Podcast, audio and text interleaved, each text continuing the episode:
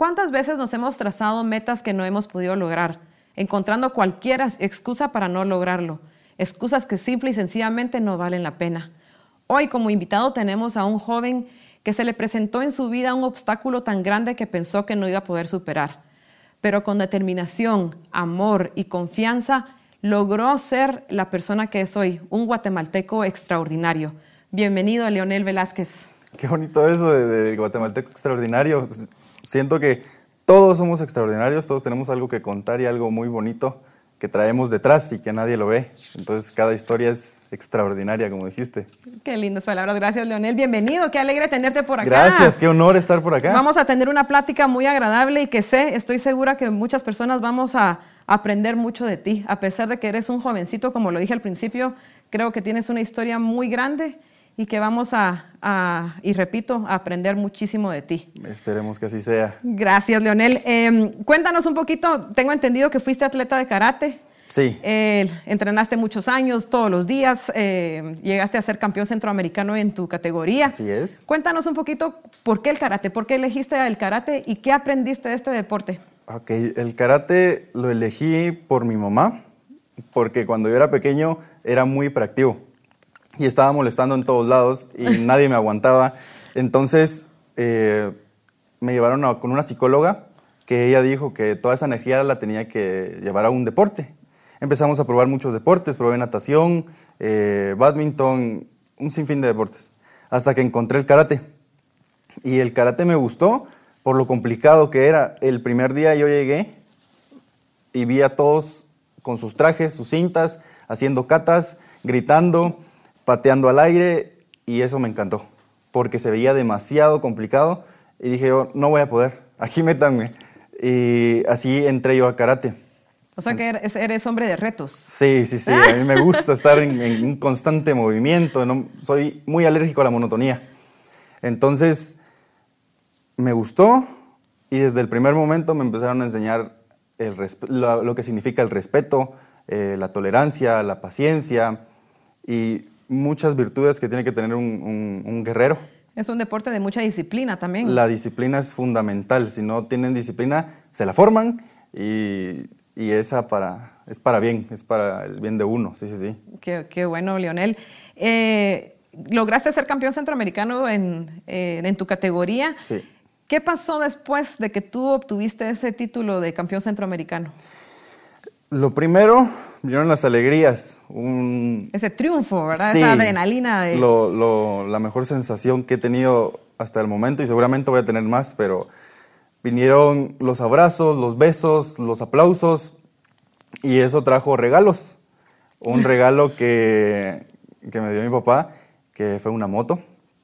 Entonces ah, yo estaba feliz porque entonces ya me iba a poder mover hacia mis entrenos más rápido, iba a poder ir a, estudiar más rápido y más cómodo, ya no iba a tener que depender de los demás.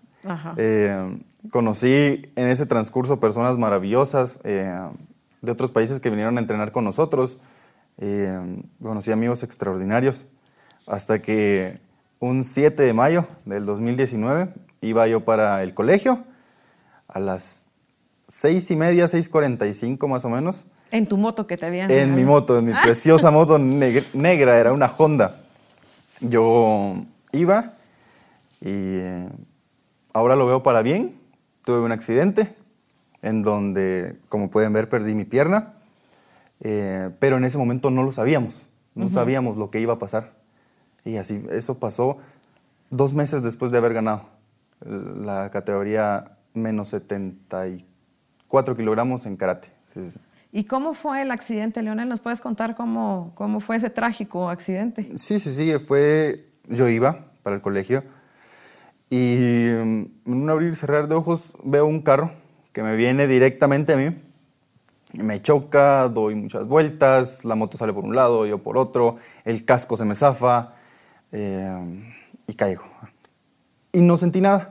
La verdad es que a veces es verdad lo que dicen que no se siente nada en, un accidente, pues no sentí nada hasta que veo mis piernas porque digo yo, bueno, me tiraron, que me queda que levantarme, sacudirme, levantarme, ir al colegio, que tengo que ir a estudiar, tengo exámenes. Por supuesto, no te imaginabas la magnitud del accidente que había sido. Claro, entonces Cuando volteo a ver mis piernas, están abiertas, con dos cosas blancas de fuera, que eran mis huesos, y, y estaba lleno de sangre todo, el pantalón roto, y mis manos eh, sangradas, y empiezo a entrar en pánico. Y un pánico que no sé si voy a volver a sentir, y fue horrible. Esperemos que nunca lo vuelvas Esperemos a sentir. que no. Y empecé a gritar de desesperación, a pedir ayuda. Llegaron unas personas. Yo sentí que fue una vida, que pasaron años y yo estaba ahí tirado y, y nadie llegaba. Llegaron muchas personas a ayudarme, llamaron los bomberos. No sé cómo llegó mi papá. No sé en qué momento pasó que él llegó la- al mismo tiempo que los bomberos. Y nos fuimos en las calles de la zona 1 para el hospital con mis piernas abiertas y con los baches de toda la calle Martí, Dios mío, De ahora toda el la- dolor al triple. de toda la décima avenida. Y yo le iba apretando la pierna a mi papá. Y, y se la apretaba y le decía, me duele, me duele, me duele, me duele. Y él no sabía qué hacer. No, no había estado en esa situación nunca. Llegamos al hospital y yo también pensé que habían pasado unas 20, 25, 30 horas. Y cuando abro los ojos estoy en el quirófano. Y recuerdo a la doctora que le digo, me voy a morir. Esperemos que no, me dice. Me pone la anestesia y me, y me dormí. Despierto hasta las 4 de la tarde ya con unos tutores, yesos y en camilla, esperando a ver qué, qué pasaba conmigo. ¿Y cuál fue tu proceso de recuperación? ¿Cómo fue? No tanto físicamente, porque me imagino tú lo acabas de decir, fue un, fueron momentos dolorosísimos. No puedo ni siquiera dimensionar qué, qué tan grande es el dolor. Pero tu proceso emocional desde el momento del accidente, después estuviste hospita- hospitalizado muchos días, si no estoy mal. ¿Cómo fue todo ese proceso para ti y tu familia? Siento que fue muy, fue muy duro. Para mi familia tal vez lo fue aún más. Y eso sentía yo la obligación de fingir estar bien para que ellos estuvieran bien. Creo que fue un error el no demostrar mis emociones. En el hospital fue un poco más llevadero, porque sabía que habían personas que también estaban mal y que todos nos apoyábamos. El de la cama de enfrente, si yo no tenía un, un juguito de caja, él me lo daba. Si yo tenía hambre, me daba una manzana. El de la par me decía, ¿tenés calor? Había ventiladores y ponían... entonces, entre todos nos ayudábamos. Fue un poquito más llevadero. Eh, vinieron cirugías. En total tuve tal vez en todo el proceso unas 20 cirugías. Eh, y me sacaron del hospital. Ya era tiempo de salir del hospital a seguir mi recuperación en casa, porque como, como dije al principio, aún no sabíamos Lo en que iba a qué- suceder. En qué, iba, a Ajá. en qué iba a parar todo esto. Llego a mi casa y viene lo feo, porque yo no podía, no podía hacer nada, no podía ir al baño yo solo. No podía bañarme, no podía hacer nada, nada, nada. Estaba postrado en cama y empezó lo feo. Empezaron los días encerrado, donde no, no veía el sol, La época dura. la época en donde hubieron muchos altibajos, trataba mal a todos. Yo en ese momento entré en una desesperación en donde todos me caían mal, no quería ver a nadie, no quería saber de nadie, empecé a... Me empezó a entrar el hubiera. ¿Qué hubiera pasado si me hubiera ido a otra calle? ¿Qué hubiera pasado si no hubiera agarrado la moto? ¿Qué hubiera pasado? Y el hubiera y el hubiera. Pero eso no me ayudaba, eso me, me enterraba más en ese hoyo. Y fue poco a poco que fui entendiendo las cosas, empecé a agarrar la onda. Fue, en- entraste en depresión. Una depresión horrible. Y es una depresión valedera, porque, o sea, que, que, que tú, tan jovencito, eh, el hubiera, esa palabra que si no hubiera salido ese, a, a tal hora, si hubiera salido dos minutos más tarde, si o el hombre o la persona que, te, que tuvo el accidente hubiera salido dos minutos más tarde también.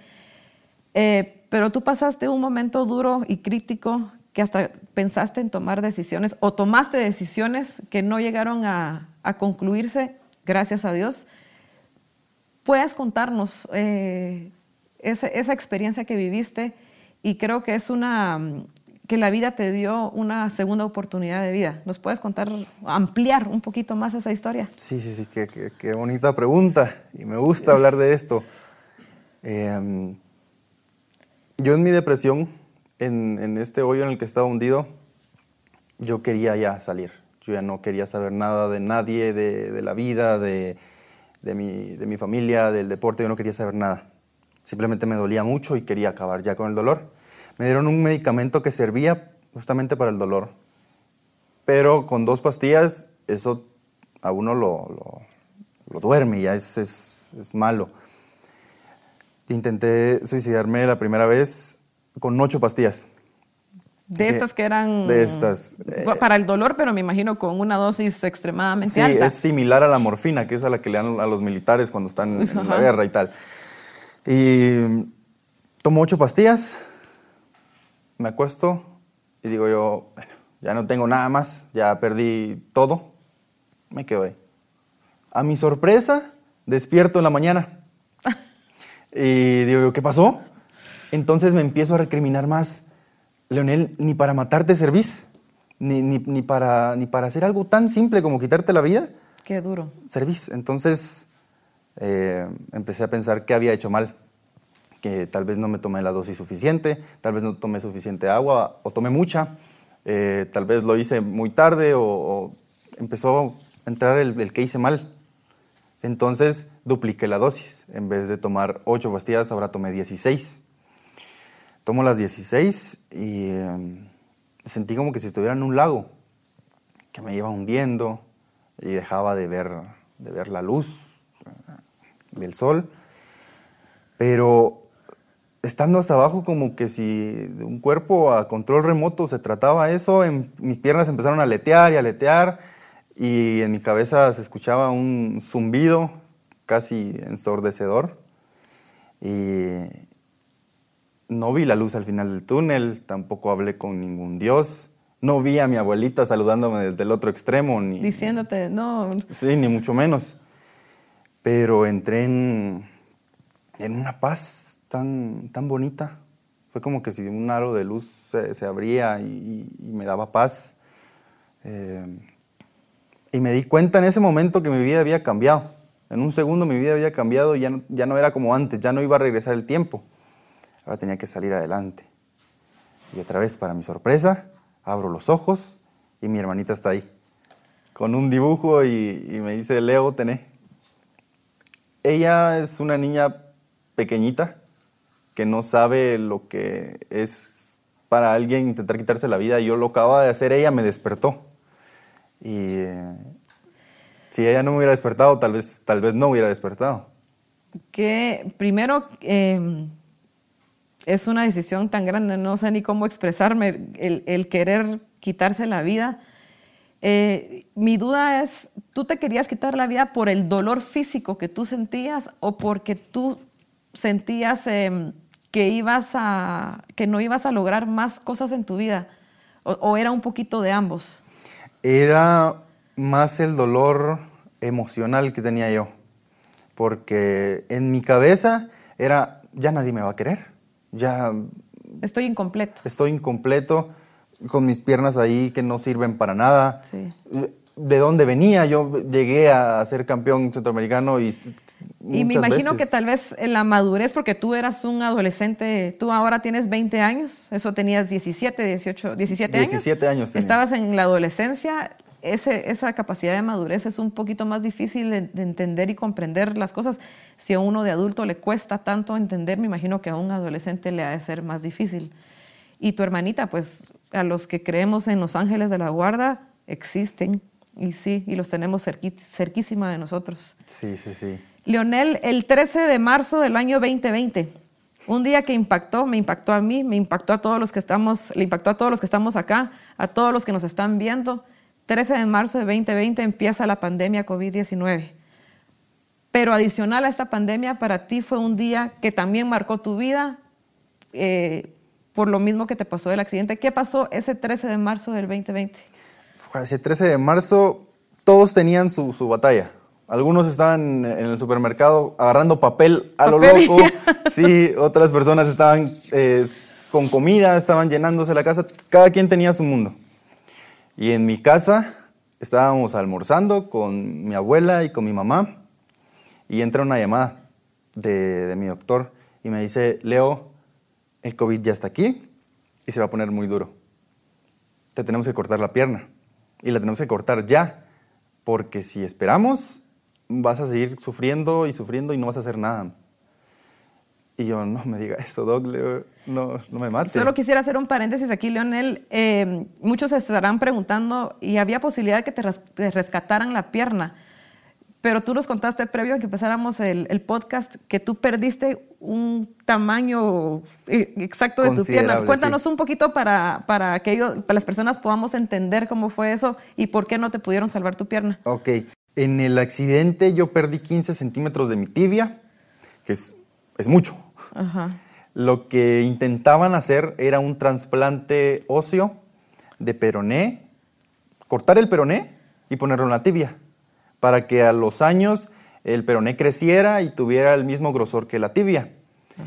Pero llegamos a la conclusión de que si se hacía eso, intentamos hacerlo, llegamos a la mitad del proceso, pero si se terminaba, lo que iba a pasar era que en cosa de dos, tres años no iba a funcionar el, el, peroné iba a morir, iban a tener que cortar las dos piernas, porque el, el, peroné lo iban a sacar de mi pierna izquierda para ponerlo en la pierna derecha.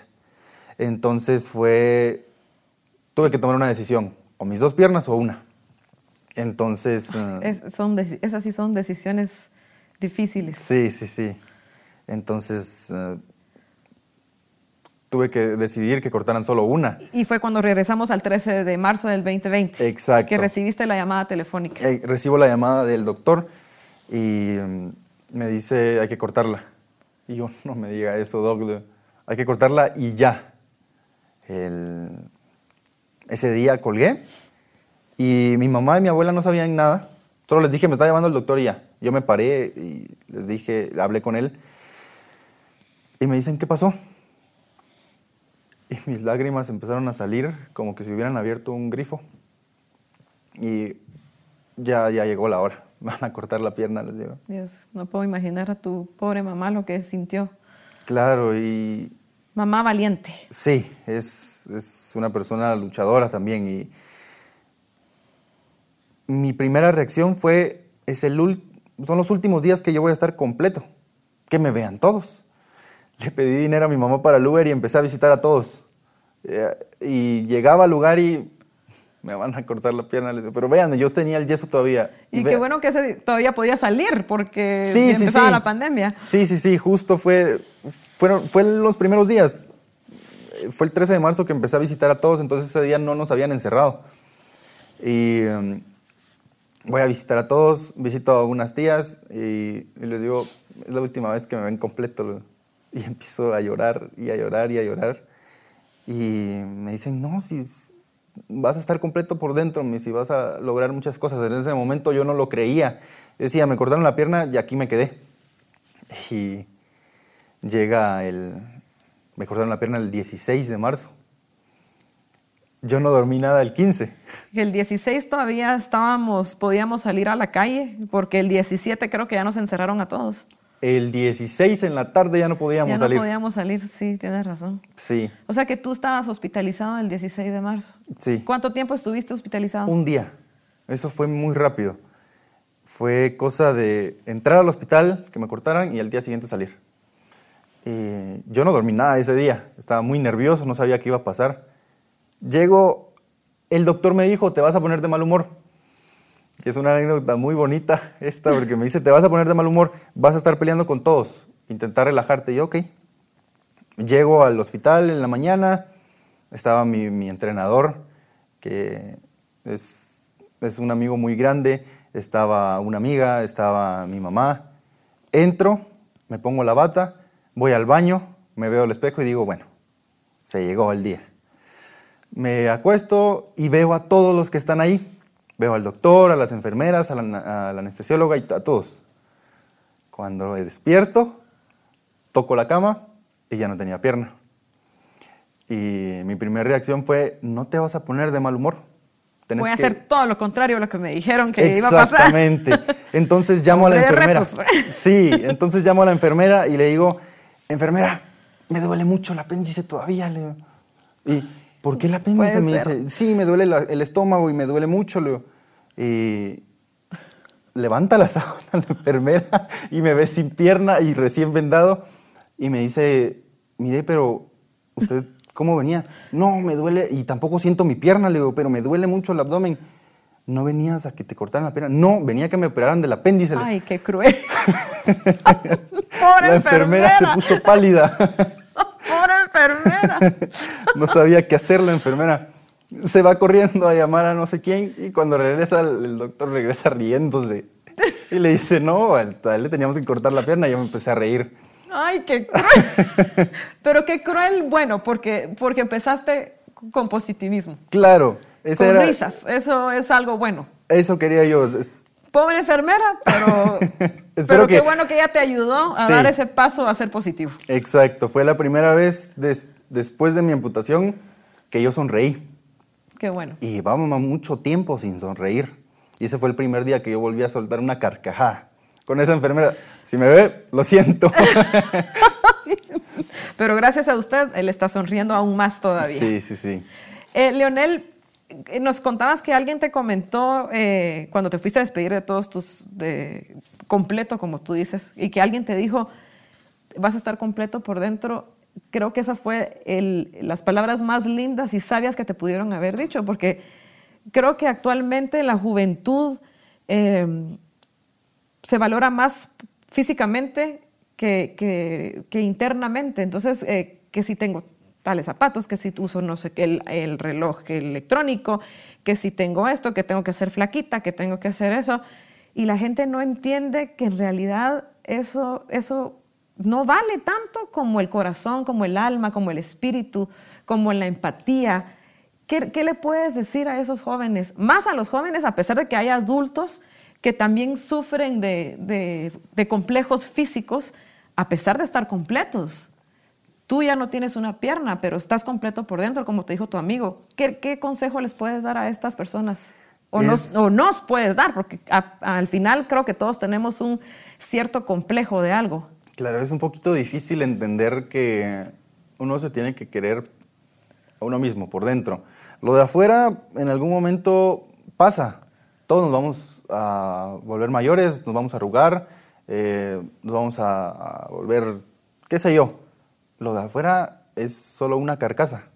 Lo que vale es lo de adentro. Es como el huevito, cuando el huevito es tan bonito por, por fuera, blanquito, lindo, pero lo rico es lo de adentro. Entonces tenemos que aprender a valorarnos desde adentro, saber que, que si somos buenas personas, valemos un poquito más.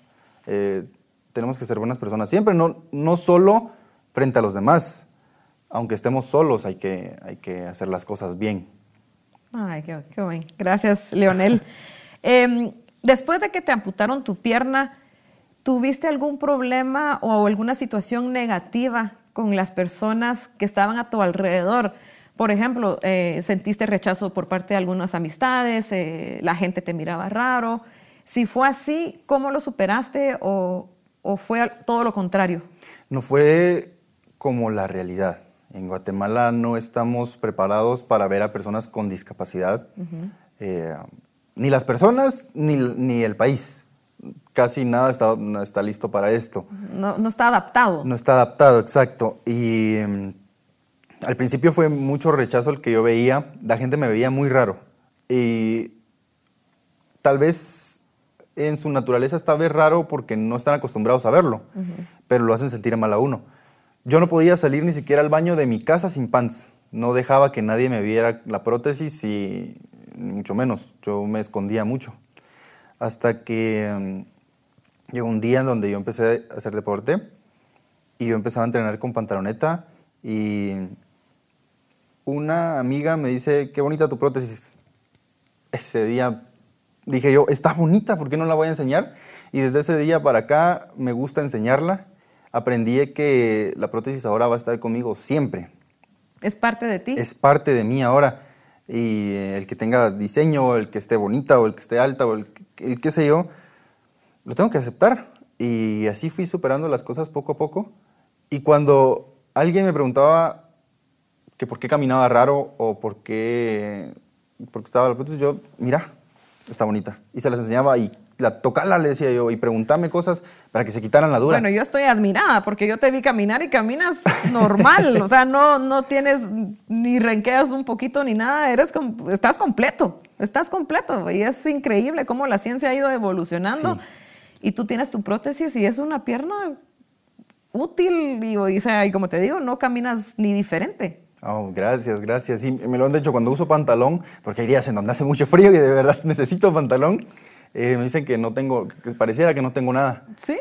Pero es bonito estar enseñándola y que todos la vean y que... Al final creo que la discapacidad está aquí. Exactamente, está arriba. ¿Verdad? Sí, sí, sí. Yo empecé a pensar desde el principio que yo no soy una persona discapacitada. Me estoy capacitando para ser mejor persona. Ay, qué, qué bonito. Te felicito, Leonel, de verdad. Gracias. De verdad que, como te dije al principio, eres una, una persona de muchísima inspiración.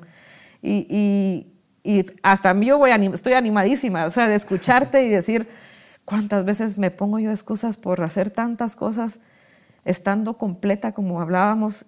Y tú no tienes una pierna y, y sigues entrenando un deporte, no el karate, pero te pasaste un deporte que de igual manera necesitas tanta agilidad como lo es el tenis de mesa y, quiero que nos cuentes un poquito por qué elegiste el tenis de mesa o cómo fue esa transición del karate al tenis de mesa. Claro, yo en mi vida había agarrado una raqueta. La agarré para hacer badminton o hacer algún otro deporte un día, pero no de meterme de lleno.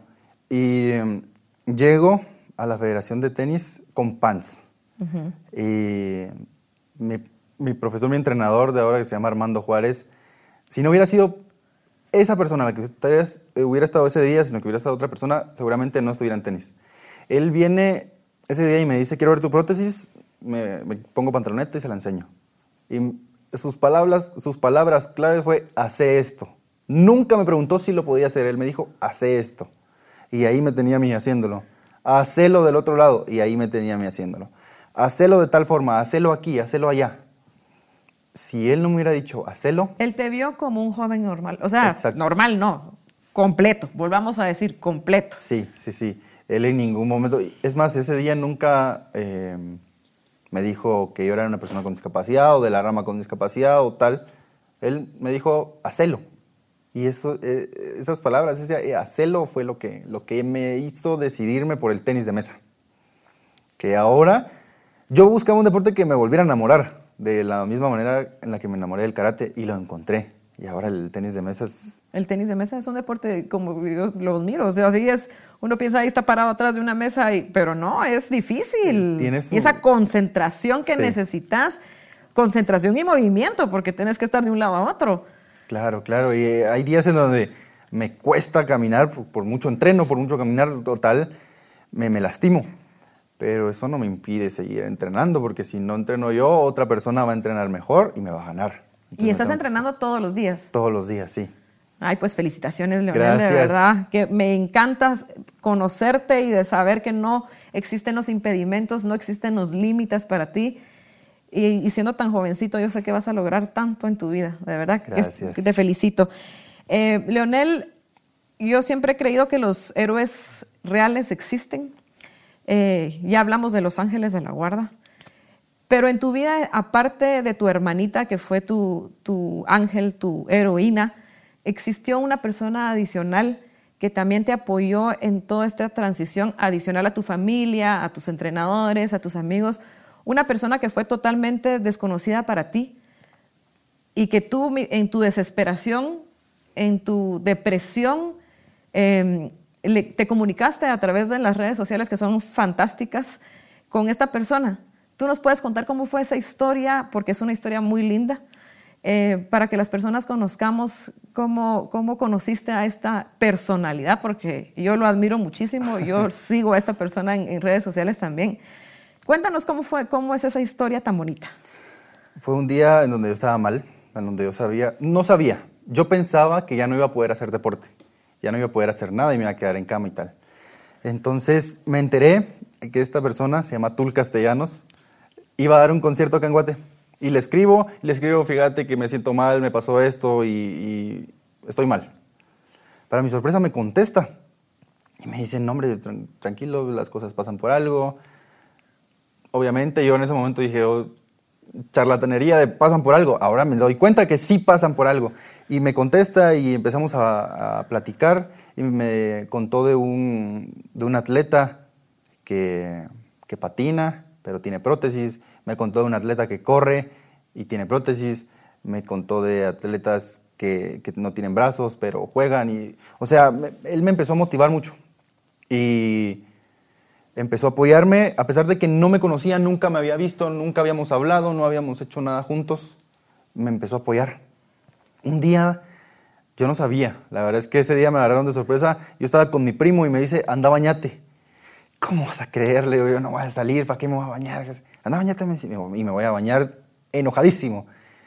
Y Estabas peleando. Con yo estaba peleando con todos y, y me dice, te ayudo, limpiemos el cuarto, me dice. Y yo, ¿cómo vamos a limpiar? Nadie va a venir. Empecé a pelear con él. Pero entre los dos empezamos a limpiar el cuarto. Y juguemos, estábamos jugando en el teléfono. Cuando veo, cuando escucho la puerta, y escucho muchos pasos, y cuando veo, era tú, en mi casa, en mi cuarto. ¿Te fue a visitar? Sí, me fue a visitar. Cabe recalcar que él vive en Suecia.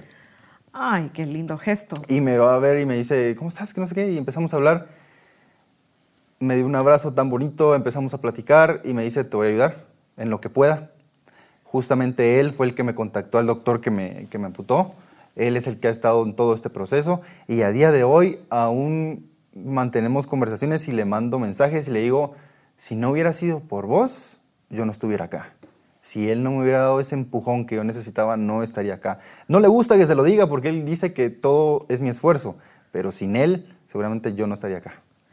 Un saludo a Tul Castellanos, que, que las personas que no lo conozcan, él es un músico guatemalteco que tiene un corazón tan noble que él ayuda a, los niños eh, que viven en, aldeas para poder eh, puedan seguir estudiando creo que compra escritorios y, los dona Justamente a, se acaba de escuelas, hacer Sí, sí, sí. Así que muchas gracias, Tul, por ese corazón tan noble. Si nos está viendo, ojalá que nos pueda ver. Sí, sí, seguramente nos va a ver. Yo se lo voy a mandar. Y que, que, vuelvo a repetir, los ángeles existen.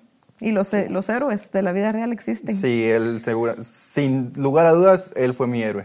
Qué bueno, qué, y gracias por compartir la historia, Leonel. Y cuéntanos tú a partir de todo este, toda esta nueva vida que tienes, ¿cómo ves tú la vida ahora?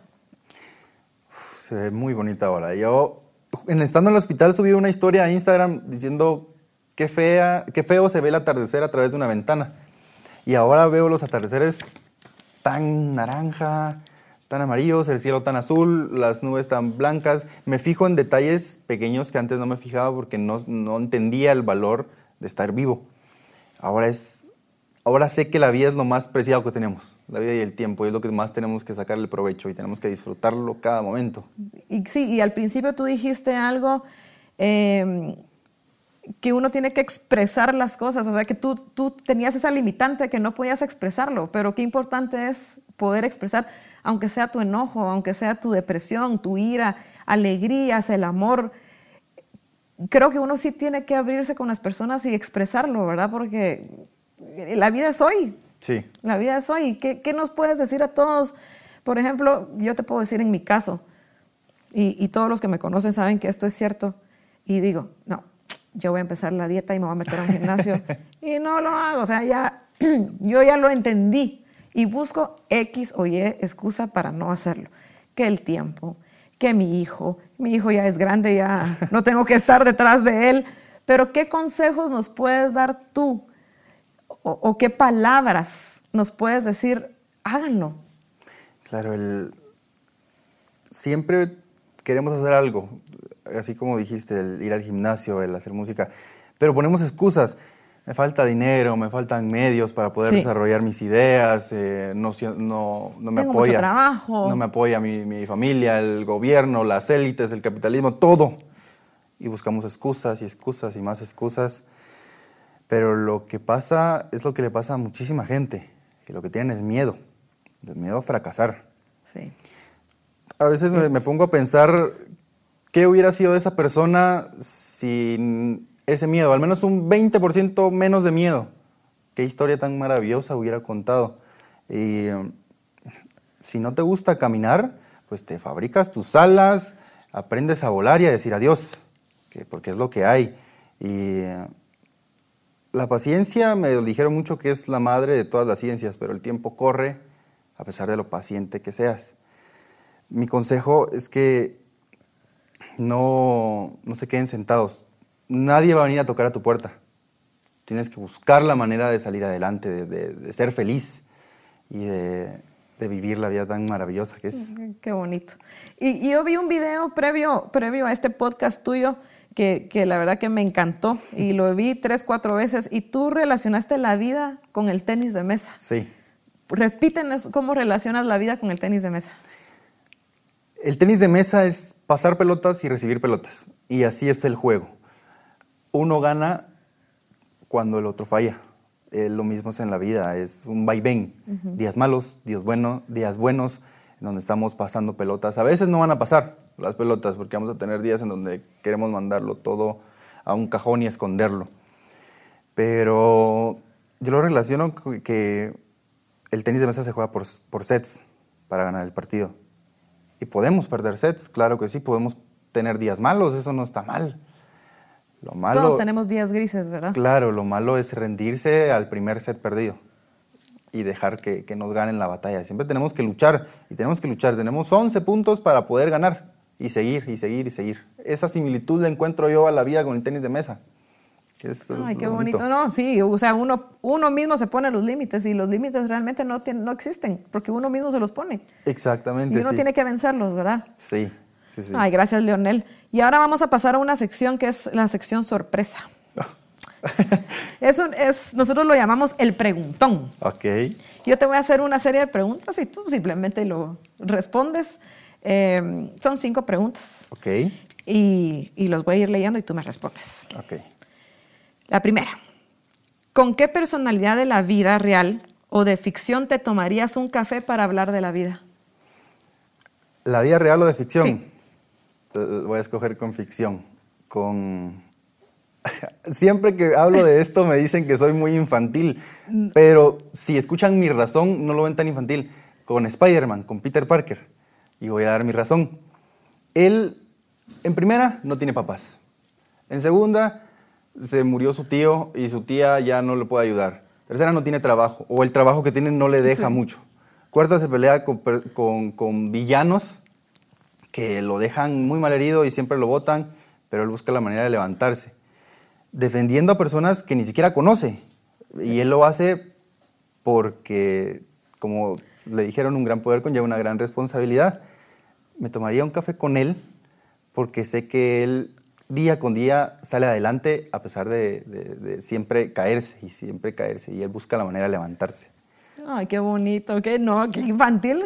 Tu explicación es más que valedera, excelente. Hasta me ganas de tomarme un café con él también yo. La segunda pregunta. ¿Cuál crees que es tu propósito en la vida? Ser feliz. Ser feliz. Ser feliz es mi propósito en la vida. Siempre fue así, solo que antes no lo veía. Porque ahora no me da miedo la muerte. Justo ayer lo hablaba con mi mamá. No me da miedo la muerte, me da miedo morir sin haber vivido. Qué, profundo. Y, lo más eh, bonito que, yo acabo de sentir es de que yo siempre he dicho que el propósito de mi vida es ser feliz también.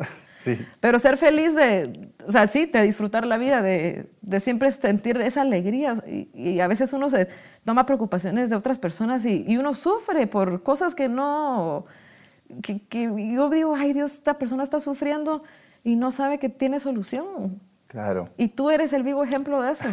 que, o sea, por más grande, porque tu situación fue una cosa dificilísima y tú lo superaste. O sea que todo tiene solución. Todo, todo, por favor, no, no se den por vencidos.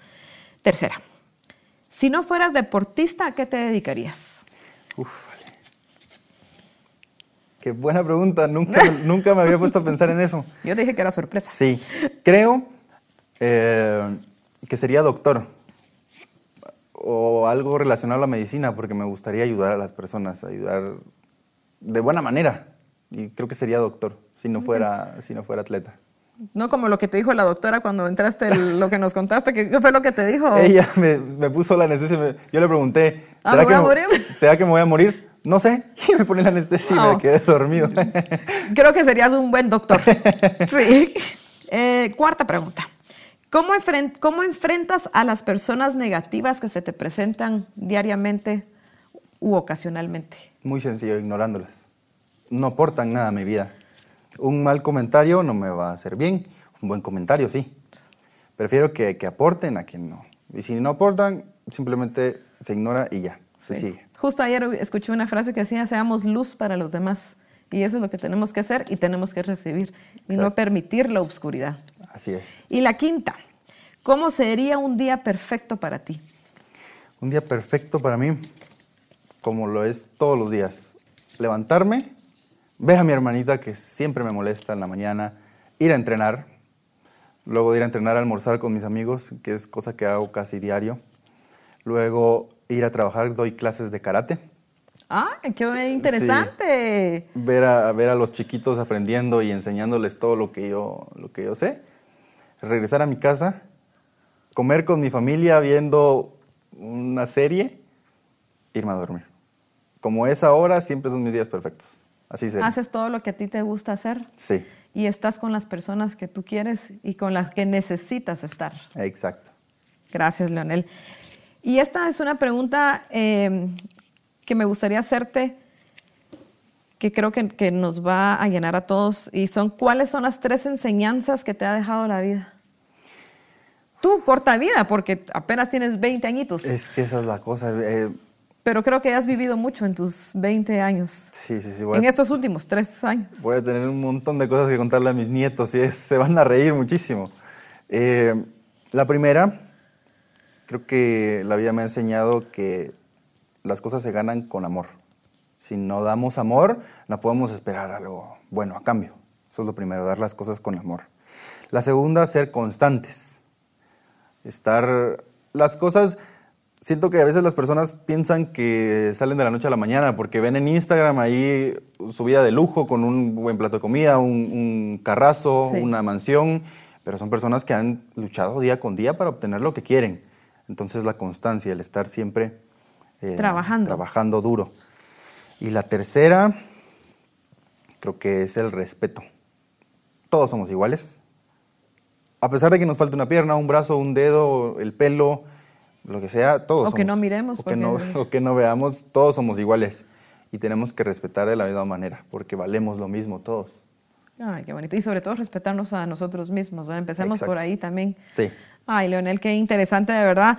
Eh, ¿Dónde estás dando tus clases de karate? ¿O es en la federación? ¿Es en un gimnasio privado? Es en, un, es en una academia privada. Sí, sí, sí, eh, por, um, por el Naranjo, en, por la colonia Naranjo. Sí, sí. Ay, que, pues te felicito, Leonel, de verdad. Gracias. Que, estoy súper motivada. Estoy muy feliz de haberte conocido. Gracias. Eh, Leonel actualmente es estudiante de la universidad también. Sí, sí, sí. Eh, trabaja, o sea, no existe impedimentos para él. Y lo más importante, él se siente seguro de él mismo y que sabe que va a lograr todo lo que se propone. Así que muchísimas gracias, Leonel. Eh, quiero cerrar este podcast con, con una frase que, que, escribimos juntos con mis compañeros ayer, que creo que, que va ad hoc a este momento, y dice, todos tenemos talentos, todos somos capaces y todos tenemos el poder para cumplir nuestros sueños. Pero si permanecemos dormidos, nunca, nunca conoceremos nuestra propia fuerza para romper nuestros límites. Así que, Leonel, muchísimas gracias. Fue un gusto, un gran honor tenerte con nosotros, que seas el ejemplo, que seas una inspiración para muchas personas, para muchos jóvenes eh, que, que, espero que puedan ver esto. Yo se lo voy a poner al primer joven, es a mi hijo. Él, él tiene 16 años y yo sé que vas a ser una gran inspiración para él. Y recuerden, no limiten a sus... No, la puchica. No limites tus retos al contrario, reta tus límites.